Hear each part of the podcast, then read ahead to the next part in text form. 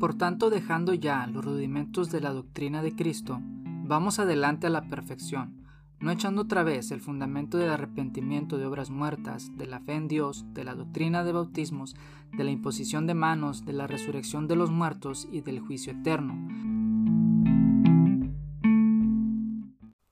Hola, ¿qué tal? ¿Cómo están? Bienvenidos a un episodio más del podcast de Regénesis. Es un gran placer, como siempre, que me puedan acompañar en un audio más, en un episodio más. Estamos viendo o estudiando lo que son las doctrinas básicas del Mesías o los fundamentos o rudimentos de la doctrina del Mesías. Eh, en el episodio anterior pudimos establecer que el fundamento es Jesús. Cuando Jesús le dice a Pedro o a los discípulos, les pregunta, ¿quién dicen los hombres que soy? Pedro contesta, tú eres el Cristo, el Hijo del Dios viviente. O más bien primero le contesta, bueno, algunos dicen que eres esto, que eres lo otro. Y Jesús les dice, ¿y quién piensan ustedes que soy?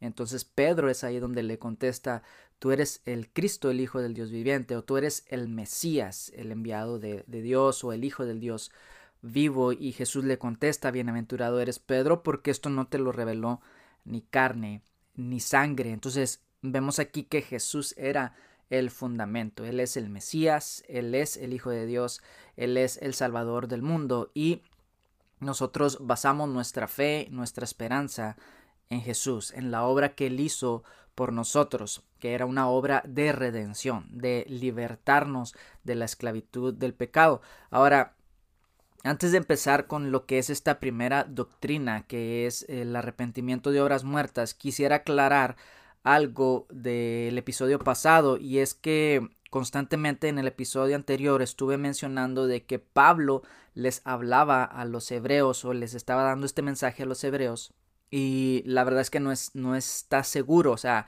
el libro de los hebreos no se sabe si fue Pablo quien lo escribió o si escribieron basados en la tradición de Pablo sino que se cree más bien de que fueron varias personas las que escribieron a los hebreos, pero tradicionalmente se le atribuye esta carta a Pablo. Entonces, por eso yo estaba constantemente mencionando a, a Pablo. Pero bueno, nada más quería aclarar esto de que no fue exactamente Pablo quien escribió a los hebreos. Ahora, en segundo lugar, quiero avisarles de que voy a seguir dando bastantes escrituras. En el episodio anterior di bastantes citas bíblicas, pero yo creo y considero, como dice la palabra, que la suma de tu palabra es verdad. Entonces, entre más escrituras tengamos, más llegamos a una certeza firme. Entonces, les Pido de antemano que me sigan teniendo paciencia porque voy a seguir dando muchas citas bíblicas porque queremos llegar a una certeza firme de lo que estamos diciendo. Ahora también quiero ah, decir que los fundamentos de la doctrina aunque son lo primero, son la base o lo más básico o esencial de la fe, estas no son tan sencillas de explicar y tampoco son muy sencillas de entender, pero quiero que partamos de esto, de que esto de las doctrinas o de los fundamentos, más que una serie de pautas que debemos de seguir como si fueran un proceso que tenemos que luchar por alcanzarlo, como si fueran metas que debemos de cumplir, estas en realidad son fenómenos que ocurren en la vida del creyente que más que esforzarnos por cumplirlas, debemos entender qué ocurre en nosotros. Porque lo que ocurre en nuestras vidas es algo natural y orgánico en, en, nosotros cuando creemos. Cuando somos nacidos de nuevo, ocurren cambios en nuestro ser y en nuestra naturaleza. Nos atraen nuevas cosas, dejan de atraernos otras cosas. Entonces suceden fenómenos que con el paso del tiempo logramos entender y nos dan la evidencia de que hemos pasado de muerte a vida. Hemos experimentado un nuevo nacimiento. Y hoy hablaremos sobre la primera doctrina que es la del arrepentimiento de obras muertas. Entonces, sin más, pasemos a esta primera doctrina. Y vamos primeramente a repetir la escritura base en la cual estamos estudiando para desarrollar lo que son las doctrinas del Mesías. Y está en Hebreos 6.1 Y dice, por tanto, dejando ya los rudimentos de la doctrina de Cristo, vamos adelante a la perfección, no echando otra vez el fundamento del arrepentimiento de obras muertas, de la fe en Dios, de la doctrina de bautismos, de la imposición de manos, de la resurrección de los muertos y del juicio eterno. Y bien, primeramente, ya estableciendo lo que es la escritura que vamos a estar utilizando para desarrollar este, este estudio, vamos a ver qué es la muerte espiritual.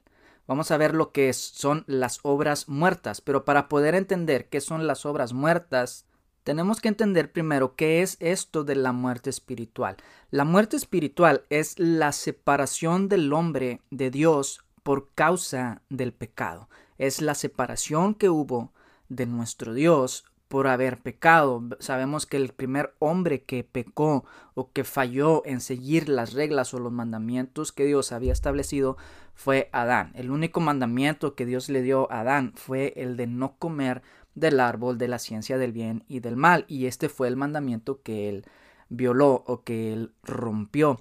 Y introduciendo así el pecado pero por medio del pecado también introduciendo lo que es la muerte. Y en Isaías 59, 2 dice, pero vuestras iniquidades han hecho división entre vosotros y vuestro Dios, y vuestros pecados han hecho ocultar su rostro de vosotros para no oír. ¿Qué es lo que hizo la iniquidad? Hizo división entre vosotros y, Dios, entre nosotros y nuestro Dios. Y nuestros pecados hicieron ocultar su rostro de nosotros. Esto es lo que nos dice Isaías 59, de que cuando nosotros pecamos o cometemos iniquidad, Dios esconde su rostro. Esto es lo que la palabra nos dice. Ahora, usa una palabra muy especial que es iniquidades. Anteriormente, en episodios pasados, pudimos definir más o menos lo que era el pecado y vimos que había tres palabras importantes para definir este pecado, que eh, las definimos en hebreo o las mencionamos en hebreo, que era Pesha, Abón y Hatá. Y vimos que una de estas era Abón, que es iniquidad, y, eh, y se refiere a algo que está torcido algo que tuerces, en este caso, la verdad de Dios. Y es algo que tiene que ver con la naturaleza del ser humano. Cuando Adán peca, él no lo hizo porque él tenía una naturaleza caída o una naturaleza inclinada al pecado, sino que el primer hombre que pecó fue porque fue engañado. Satanás entró, la serpiente entró al huerto del Edén y logró engañar de una forma astuta al ser humano, pero su descendencia ya nació con esa condición de separación de Dios. Por lo tanto, cuando Caín y Abel vemos en esta historia que Caín es tentado por el pecado, o más bien es arrastrado por la iniquidad que había en él, por el abón que había en Caín, que ya no hubo necesidad de que alguien lo tentara, sino más bien ya tenía una naturaleza que estaba inclinada o estaba torcida a hacer lo malo. Es por eso que Dios viene y le dice, o sea, oh, ¿por qué estás enojado? Caín, no te enojes contra tu hermano. Y le hace ver el Señor que el pecado está a la puerta y que lo está llamando. Dice, pero con todo esto, tu voluntad es sobre él. O sea, aunque tú tengas una naturaleza que está torcida, tú puedes dominar ese pecado, tú puedes dominar ese abón y no dejar que eso torcido se salga, sino poder enderezarlo para hacer la voluntad de Dios. Ahora vemos que también las escrituras declaran en Efesios 2.1 que nosotros estábamos muertos en nuestros delitos y en nuestros pecados. El pecado es el que nos separa de Dios, puesto de que Él es santo y es perfectamente moral, hablando en, en, ese sentido, Dios es santo, entonces al nosotros cometer pecado, al nosotros estar en una naturaleza abón, en una naturaleza torcida, esto nos separa de Dios. No es Dios el que se separa de nosotros. Dios siempre está buscando al ser humano. Dios siempre está tratando de reconciliar al ser humano con, con Él. Pero el ser humano es el que se aparta, es el que decide no estar con Dios. Entonces es el pecado el que nos separa de Dios. Porque escrito está, dice en primera de Pedro 1.16, sed santos porque yo soy santo, porque toda carne es como hierba y toda gloria del hombre como flor de la hierba. La hierba se seca y la flor se cae. En Mateo 5.48 dice, sed pues vosotros perfectos como vuestro Padre que está en los cielos es perfecto. Estas son las palabras que Jesús les dijo a sus discípulos. Él les estaba, les estaba llamando a ser perfectos perfectos no quiere decir que no vayamos a fallar, sino que busquemos esa perfección o ese estado de apartarnos de lo que a Dios no le agrada, que es el pecado. Ahora, nosotros tenemos una naturaleza caída. Dice en Santiago 1.13, cuando alguno es tentado, no diga que es tentado de parte de Dios, porque Dios no puede ser tentado por el mal, ni él tienta a nadie, sino que cada uno es tentado cuando de su propia concupiscencia es atraído y seducido. O sea que uno mismo de su propia naturaleza, abón o de iniquidad o que está torcida a hacer lo malo, uno peca de eso. Entonces no podemos decir, es que Dios me está poniendo esta tentación. No, es que tú eres tentado de tu naturaleza, porque tenemos una naturaleza inclinada a hacer lo malo. ¿Debido a qué? Debido al pecado de Adán. Entró el pecado y entonces ahora cada ser humano que nace nace desconectado de Dios y nace con una naturaleza que está inclinada a hacer lo malo. Entonces eso es la muerte espiritual, el estar separado de Dios. El pecado nos separó de Dios. Eso es lo que Dios quiere redimir en nosotros, que ya no estemos separados de Él, sino que ahora nos acerquemos a Él para que Él pueda hacer un cambio en nuestras vidas, para que Él nos pueda regenerar en nuestro ser. Ahora, la muerte espiritual entró cuando Adán, el primer hombre, desobedeció el mandamiento de no comer del fruto. Esto es lo que estábamos mencionando hace un momento. Adán no murió físicamente. El Señor le dijo, en el momento en que tú comas vas a morir. Pero vemos que físicamente Adán siguió viviendo. Y las escrituras mencionan que vivió 930 años. O sea, no murió en ese momento, pero espiritualmente sí. Espiritualmente él murió. Ahora eso, el pecado lo separó aunque Dios fue y lo buscó, Adán mismo dice que se escondió y el Señor le dice, oye, ¿por qué te escondes? Es que, Señor, dice, eh, escuché tu voz y, tuve miedo porque estaba desnudo. O sea, tuve miedo porque ya mi condición es diferente. Adán sabía que había fallado al Señor, que había pecado, que había violado la confianza que el Señor le había dado. Entonces esto nos demuestra que primero murió espiritualmente por el pecado y después murió físicamente. Y ahora él tenía la conciencia o el conocimiento del bien y del mal. Y por eso él se dio cuenta de que estaba desnudo y se escondió. Ahora, antes de comer del árbol del conocimiento, ellos estaban en un estado de inconsciencia y no se avergonzaban de estar desnudos.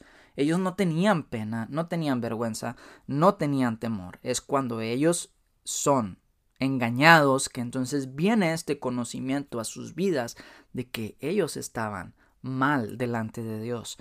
Entonces, por causa de esto, el hombre y la mujer son expulsados. El Señor de antemano decide que el hombre no coma del árbol de la vida, porque al comer del árbol de la vida en la condición en la que estaban de pecado, iban a vivir para siempre y entonces el hombre iba a ser un pecador para siempre, eternamente. Esto es lo que Dios quería evitar, es por eso que lo saca del huerto del Edén. Ahora, el huerto del Edén es este reino que Dios quería que el hombre gobernara. Dios estableció al hombre para gobernar en este lugar, pero Dios no quería que el hombre al alcanzar del fruto de la ciencia, o más bien del fruto de la vida, viviera para siempre reinando en injusticia, reinando en una condición de maldad, en una condición caída, él iba a estar gobernando por siempre en injusticia. Es por eso que Dios dice, no, ya lo tengo que sacar de aquí y el hombre va a morir para que no viva por siempre en esa condición. Y otra consecuencia como resultado de la desconexión con Dios por haber comido del fruto prohibido fue el producir obras muertas. Entonces, primeramente tenemos que entender qué es la muerte espiritual para poder entender qué son las obras muertas.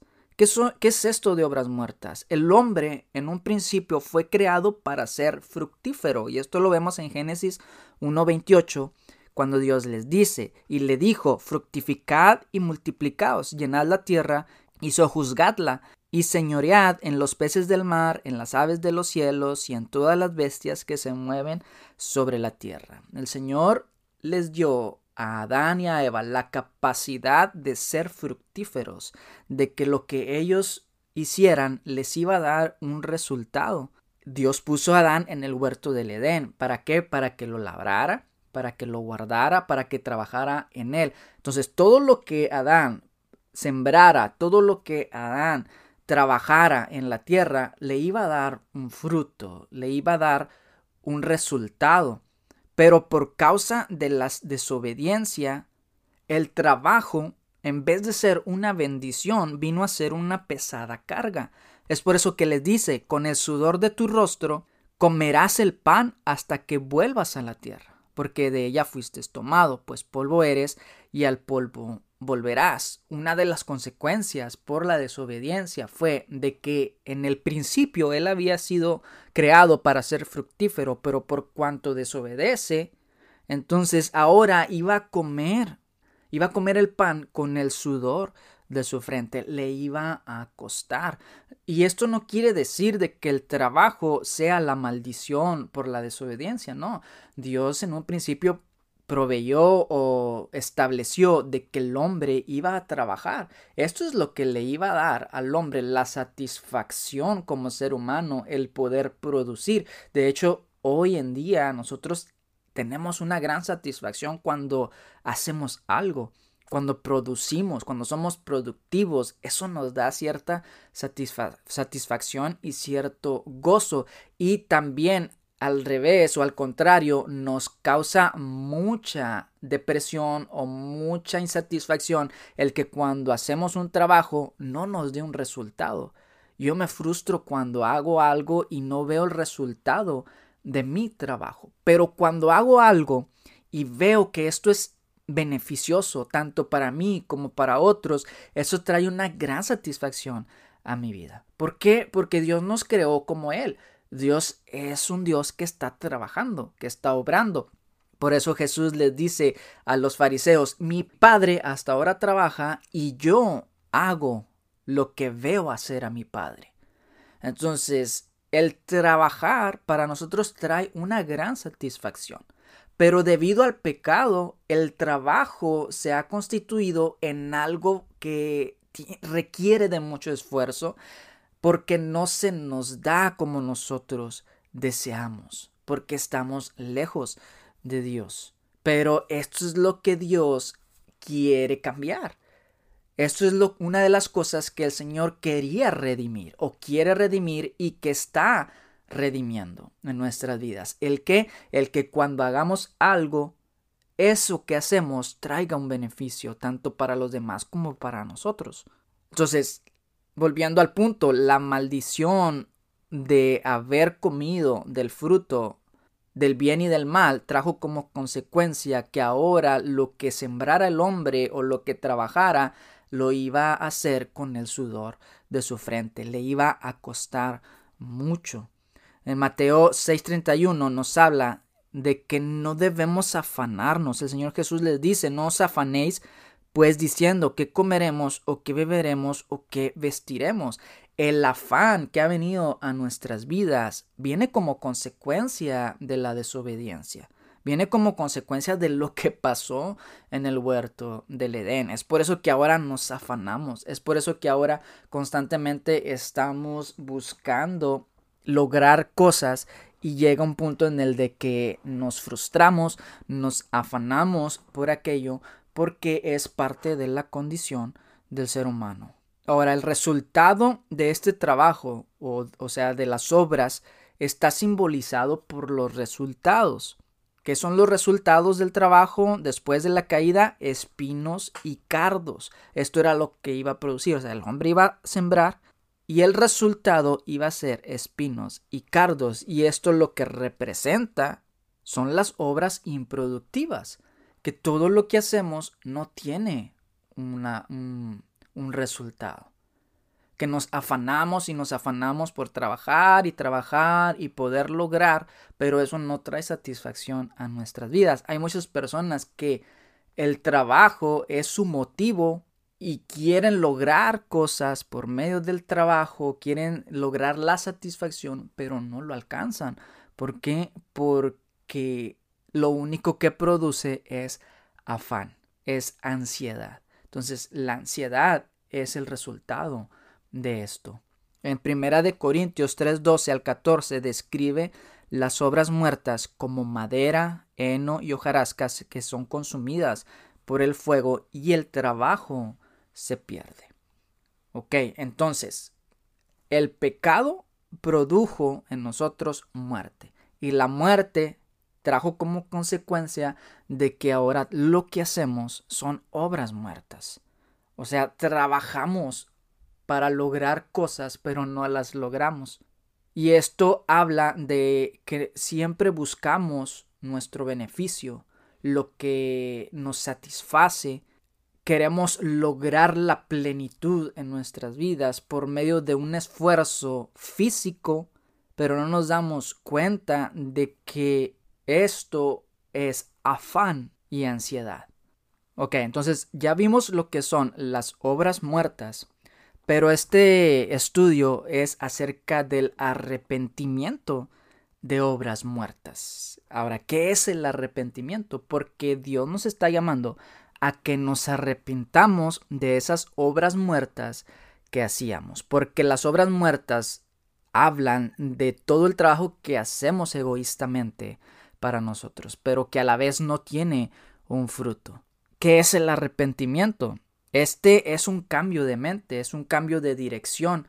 En Lucas 15, 10 al 32 nos narra la historia del hijo pródigo que cuando se vio en una situación extrema de decadencia o de vulnerabilidad o que estaba realmente viviendo peor que los cerdos, dice él, me levantaré e iré a mi padre y le diré, Padre, he pecado contra el cielo y contra ti. ¿Qué es lo que ocurrió en la mente de este joven?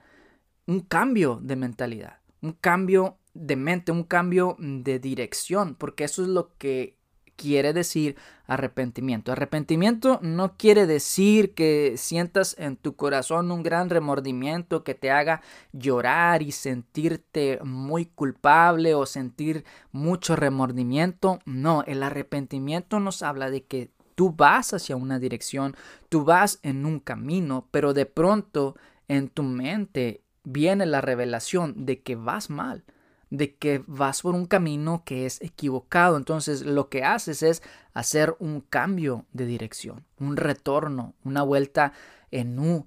Y ahora tu camino era el de ir lejos de Dios.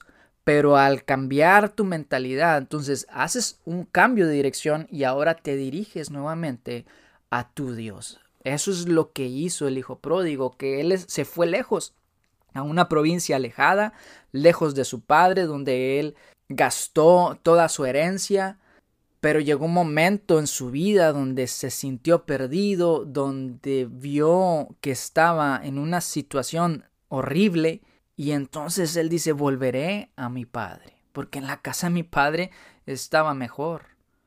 Y es entonces cuando él vuelve. Pero una de las cosas es de que él vuelve pensando en de que su padre no lo va a aceptar, de que su padre no lo va a querer. ¿Y cuál es su, sorpresa que dice que cuando su padre lo ve de lejos, no lo deja llegar, sino que el mismo padre va a su encuentro. Entonces, eso nos habla del amor y de la misericordia de Dios, de que aunque nosotros nos hemos revolcado en el cieno, en el lodo, eh, en donde están los puercos, cuando decidimos volver, cuando decidimos dejar todo aquello que está en contra de Dios y decidimos regresar al Señor, entonces Él va a nuestro encuentro.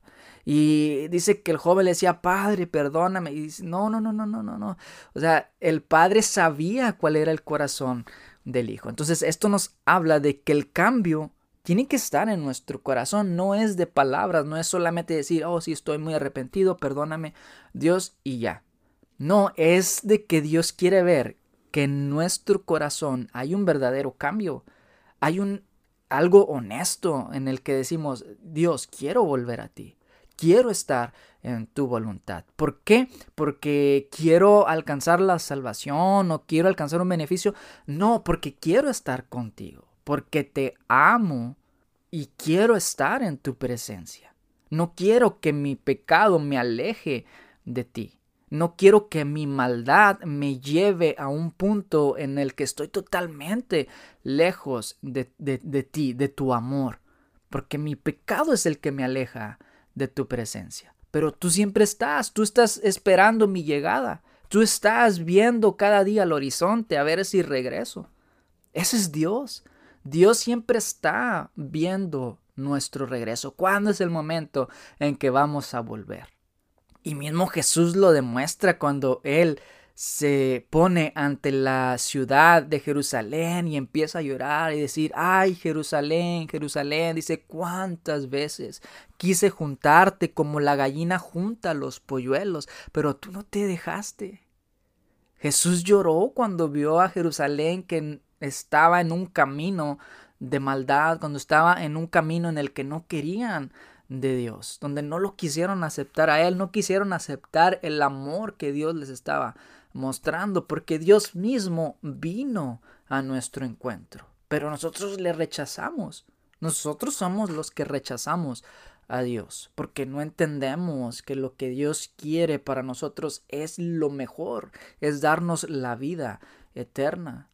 Entonces, esto es lo que pasó con el hijo pródigo que él pensaba, es que, no sé, tal vez en su mente pensaba que Dios, que, que, su padre lo iba a rechazar y que lo iba a castigar y nada de eso. O sea, el padre estaba esperando cada día con sus ojos viendo hacia el horizonte cuándo es que se iba a vislumbrar la silueta de su hijo que estaba perdido. Dice que cuando lo ve, él corre a su encuentro y el hijo está, padre, pero no, no, no, no, no. El padre le dice, no, vamos a hacerte fiesta, te voy a dar un vestido, te voy a dar un anillo y sacrifiquen al cordero más gordo, o sea, sacrifiquen lo mejor porque este mi hijo que estaba perdido ha vuelto, ha vuelto a vivir. Porque estaba muerto, pero ahora ha vuelto a vivir. ¿Y por qué ha vuelto a vivir? Porque ha regresado al Padre. Porque ha regresado a Dios. Entonces, Dios quiere darnos vida, pero Él quiere que nos arrepintamos de nuestras obras muertas, que lo, que, lo único que producen es alejarnos de Dios, que lo único que producen es frustración, es ansiedad, es alejamiento de Él. Entonces quiere Él que lleguemos a un punto en el que digamos, no, yo estoy en un camino errado, quiero volver a mi Padre porque mi Padre está con los brazos abiertos esperando mi regreso. Y esto lo dice en Isaías 55, 7, que el arrepentimiento significa darse la media vuelta o volverse a Dios. En, Isaías 55, 7 nos dice, buscad a Jehová mientras puede ser hallado, llamadle en tanto que está cercano. Deje el impío su camino y el hombre inicuo sus pensamientos, y vuelva hacia Jehová, el cual tendrá de él misericordia, y al Dios nuestro, el cual será amplio en perdonar. Entonces, Isaías está haciendo una exhortación a buscar a Dios mientras puede ser hallado, mientras el Señor extiende su misericordia. ¿Por qué? Porque puede llegar un punto en el de que nos perdamos tanto, en el que nos alejemos tanto de Dios, que no exista un punto de retorno. ¿Por qué? Porque tal vez estamos tan alejados de Dios que llega un momento en el que digamos, no quiero volver, no quiero regresar, pero esa decisión es nuestra. Esa es la decisión de nosotros. Pero Dios siempre está ahí, dice, e, Él está cercano, pero no porque Él se haya alejado, sino porque uno mismo es el que se está alejando. Pero puede llegar un punto de tanto alejamiento en nuestras vidas que ya no existe un punto de retorno. Puede llegar ese punto. Nosotros podemos sobrepasar límites donde no hay punto de retorno. No porque Dios no nos acepte, sino porque nosotros hemos ido tan lejos que nuestra conciencia está tan, tan cauterizada que ya no sentimos volver a Él. Que ya no queremos volver a, a nuestro Padre. Que ya no nos importa. Eso es lo que Dios quiere evitar. Él no está diciendo yo me estoy alejando de ti. No, Él está diciendo tú te estás alejando de mí. Y puede llegar un punto en el que estés tan lejos que ya no quieras regresar. Esta es nuestra decisión. La decisión es de nosotros. Dios está siempre para nosotros. Él siempre está buscándonos. Dice, deje limpio su camino, o sea, deja de caminar en impiedad. Dice, deje el hombre inicuo sus pensamientos y vuélvase a Jehová vuelva hacia Dios, haga un retorno de su mal camino, el cual, dice, tendrá de él misericordia, y al, y al Dios nuestro, al cual será amplio en perdonar. Entonces Dios está ahí para nosotros. Él espera nuestro regreso. El acto de arrepentimiento este acto se produce por medio de la fe y es un don de Dios, como lo dice en Hechos 11, 17 al 18. Si Dios pues les concedió también el mismo don que a nosotros que hemos creído en el Señor Jesucristo, ¿quién era yo que pudiese estorbar a Dios? Entonces, oídas estas cosas, callaron y glorificaron a Dios diciendo, de manera que también a los gentiles ha dado Dios arrepentimiento para vida.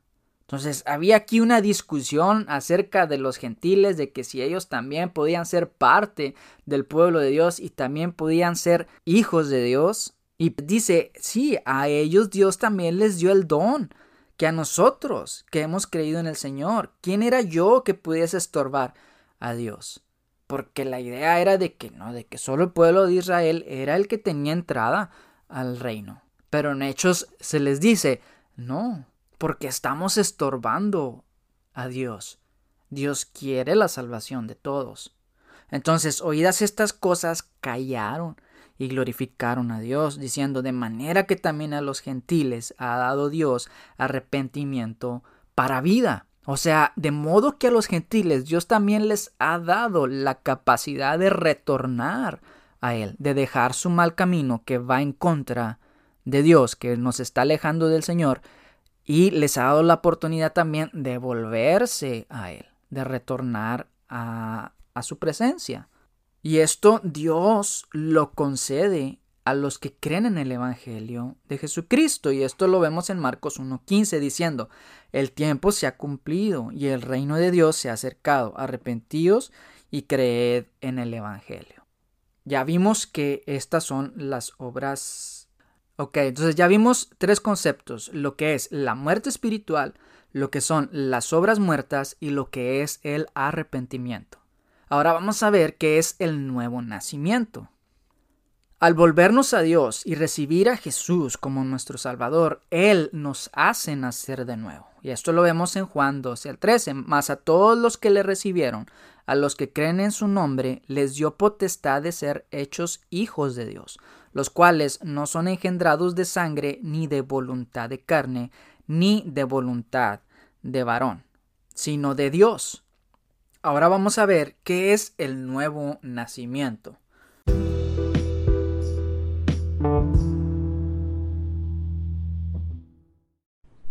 Gracias por haber escuchado este episodio sobre el arrepentimiento de obras muertas. Esta es la primera parte de este episodio. En el próximo episodio estaremos hablando acerca de el nuevo nacimiento y las obras vivas. Espero que haya sido de mucha bendición y que esté siendo de mucha bendición para tu vida. Si es así, te pido que lo compartas con alguien más para que también pueda ser de bendición para ellos.